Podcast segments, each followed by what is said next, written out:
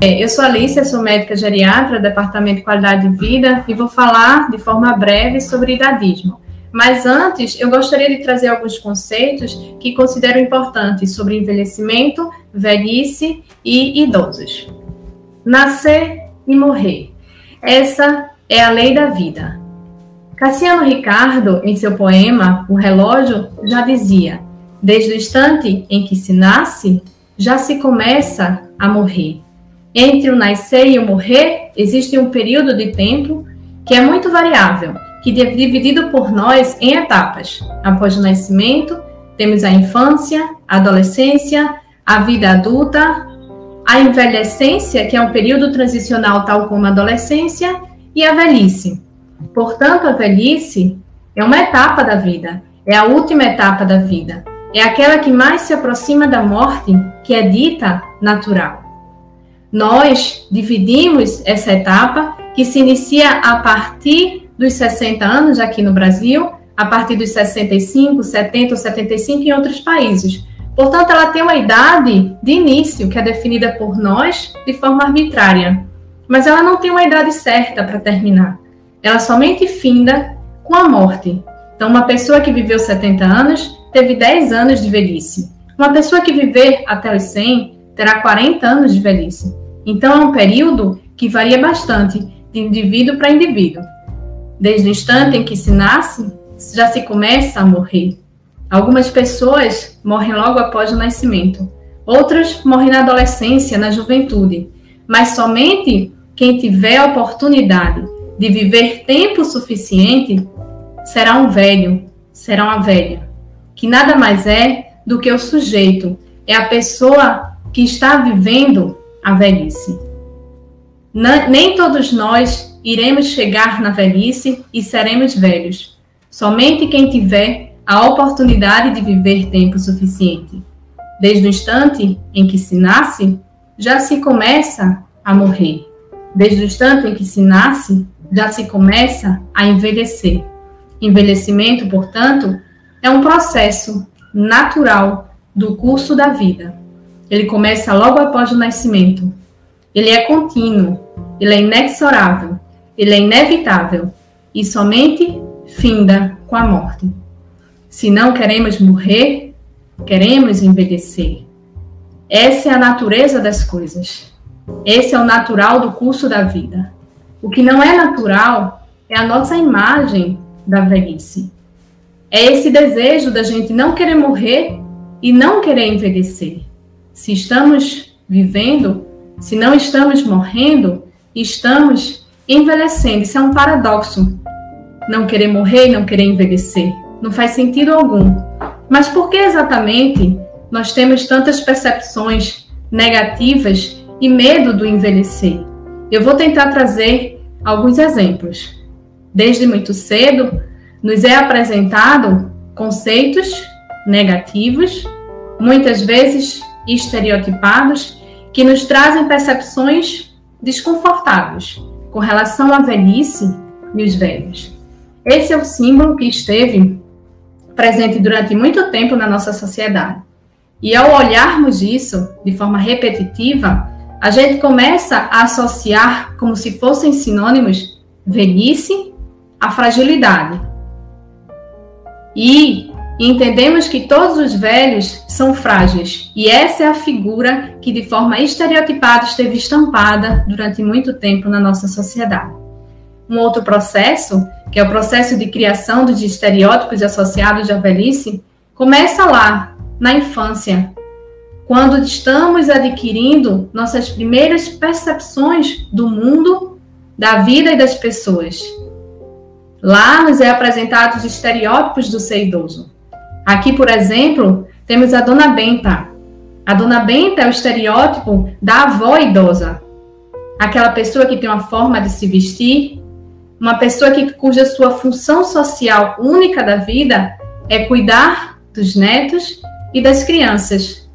E a partir daí, determinamos o que as avós, o que as idosas devem fazer. Outro estereótipo, também muito comum e apresentado de forma repetitiva, é o das bruxas dos contos infantis. Aqui temos a bruxa da Branca de Neve. As bruxas, nos contos de fadas, são predominantemente mulheres, velhas, feias e mais.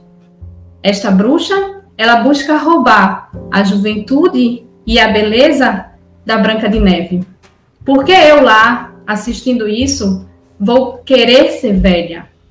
Este aqui, do lado direito, é um outro estereótipo do homem idoso.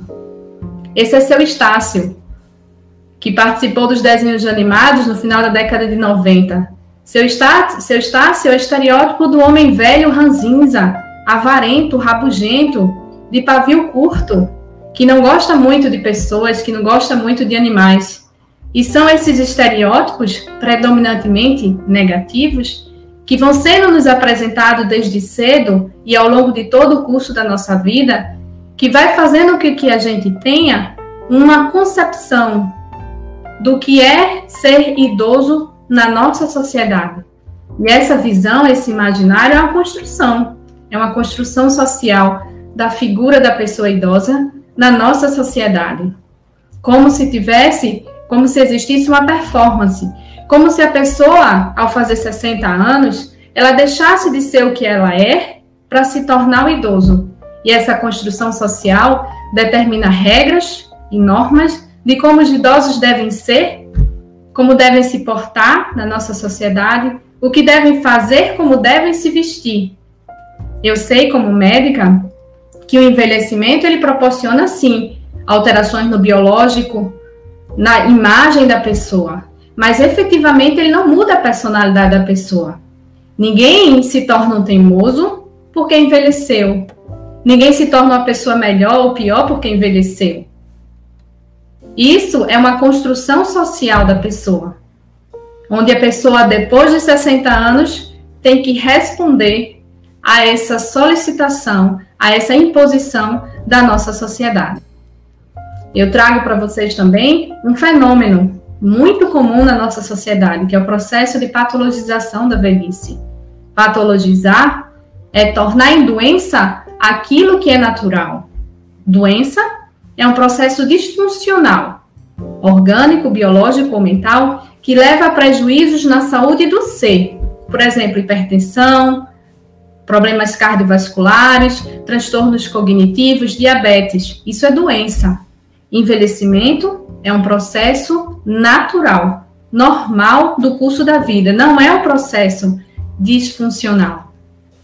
Se a pessoa tem um infarto ou tem um AVC, não é porque ela ficou velha, é porque ela tem uma doença, uma doença arteriosclerótica.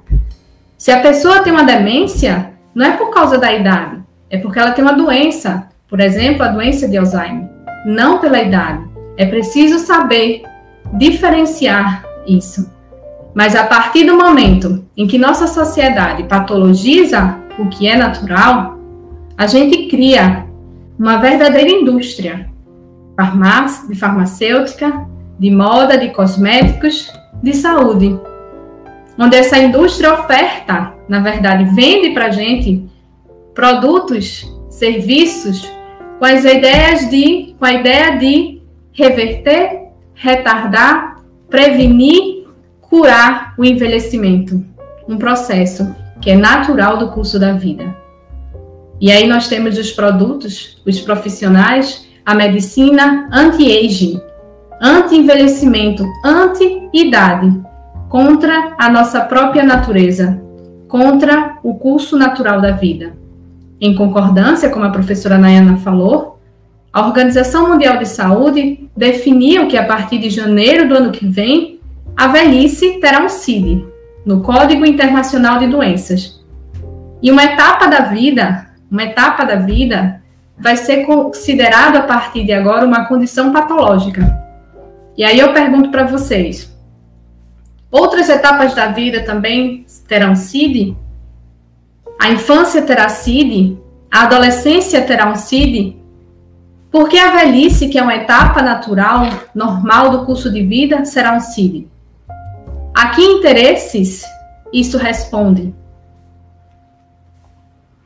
Toda essa ideia, todos esses estereótipos, todos esses condicionamentos que nos é apresentado ao longo da vida está dentro da nossa cultura. que é uma cultura de discriminação, de desvalorização e de exclusão dos velhos e de negação da velhice. E essa cultura, essa atmosfera que cria o idadismo. O idadismo é o preconceito pela idade. O idadismo foi cunhado pela primeira vez em 1969 por Robert Butler, quando ele, ele chama essa forma de preconceito pela idade como ageísmo. Age de idade, que a gente traduz para o português idadismo, etarismo, velhismo, velhofobia. Conforme as outras formas de discriminação, como racismo, machismo e classismo. Mas essa forma de preconceito é um pouco mais peculiar, porque ela é mais universal. Ela vai atingir qualquer pessoa que tenha a oportunidade de viver tempo suficiente de chegar, de chegar à velhice. E ela atinge inclusive segmentos da população que não estão acostumados com a discriminação, como homem branco, hétero e rico, poderá sofrer idadismo. Segundo a Organização Mundial de Saúde, de cada duas pessoas, uma tem preconceito pela idade. Ela é mais universal. Temos as formas de violência explícita, que é desencadeada, que a gente já conhece, como a violência física, psicológica, sexual, patrimonial, mas é uma forma de preconceito um pouco mais peculiar, porque ela tem essa característica de ser sutil, de ser imperceptível, é pouco conhecida ainda então, está nas nossas falas, nas nossas atitudes do cotidiano. Quando dizemos, por exemplo, aquela pessoa tem espírito de jovem, como se jovem fosse toda pessoa que tivesse, que fosse extrovertida e que fosse feliz. E como se velho fosse pessoas, é, e como se velho fossem pessoas que são tristes e deprimidas. Então essa frase espírito de jovem, ela é idadista nas nossas atitudes, quando a gente se refere à pessoa idosa que não temos vínculo afetivo nenhum, no diminutivo, chamando vozinho, fofinho, bonitinho, velhinho. E essa forma de se referir a essas pessoas no diminutivo é uma forma de infantilizar, de fragilizar. É uma forma paternalista de ser. E eu, com minha ideia preconcebida, Entendo que aquela pessoa, por ser velha, ela não tem mais capacidade de decidir o que é melhor para si, porque é velha. E aí eu tomo seu espaço, a sua fala e passo a decidir por ela, amputando sua autonomia e sua, e sua independência por uma ideia preconceituosa. E essas falas, essas atitudes essa forma paternalista e preconceituosa de ser está em todos os lugares: na família, nas comunidades, nas instituições. Está nos hospitais entre os profissionais de saúde. Está em todo lugar. Uma outra peculiaridade desse preconceito é porque ele é auto-infligido. Ele é auto-infligido porque os velhos que nasceram e cresceram nessa cultura e nessa atmosfera de discriminação e foram condicionados a essas percepções predominantemente negativas da velhice, eles têm preconceito pela própria idade. Muitos deles negam a idade que têm. Outros têm preconceitos contra as pessoas da sua mesma geração. Até dizem, eu sou velho, mas aquilo ali, aquele lá, é mais velho ainda, de forma pejorativa. E ele também é auto-infligido porque um jovem que tem preconceito pelo velho, ele tem preconceito pelo eu dele do amanhã. Se oportunidade ele tiver de viver tempo suficiente de chegar na velhice. Então, Simone de Beauvoir já falava em seu livro A Velhice. Quando jovens, ou na força da idade, não pensamos como Buda, que já somos habitado pela nossa futura velhice. Então, o jovem que tem preconceito pelo velho, ele tem preconceito pelo seu eu do amanhã, pela sua própria natureza, se oportunidade ele tiver. E o caminho para combater esta e todas as formas de discriminação é o mesmo: é a conscientização, é a sensibilização através de campanhas, através da colocação desse tema em foco, em debates e é a educação. Mas não é a educação apenas dos velhos, é a educação de todas as pessoas da sociedade. Para mudar uma cultura, é preciso mudar todo um processo educacional. Vimos que é lá desde cedo, na infância, que começamos a ser condicionados, que nos é apresentado de forma muito estereotipada a nossa visão do mundo, dos velhos e da velhice. E eu encerro minha, frase, minha, minha palestra com essa frase: Não honrar a velhice é demolir de manhã a casa onde vamos dormir à noite. Obrigada.